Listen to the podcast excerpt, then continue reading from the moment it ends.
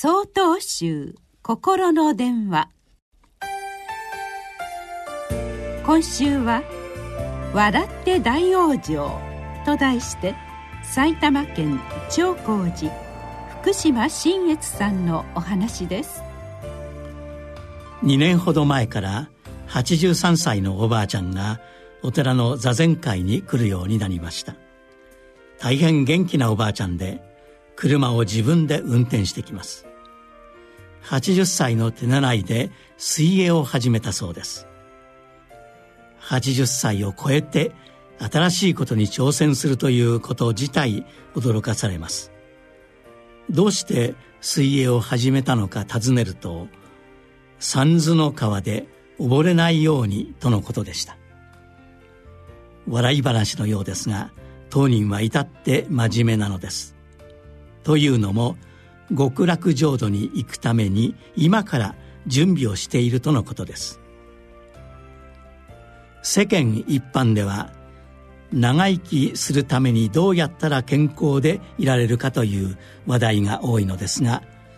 うまく死んでいくことについて考えることは縁起でもないと敬遠されます。人はいつか死を受け入れなくてはならないのですから臨終の際私の人生は幸せだった。本当に良かったと言い切れる生き方ができたら年に関係なくまさにそれが大往生なのだと思います。死を受け入れることはなかなか難しそうですが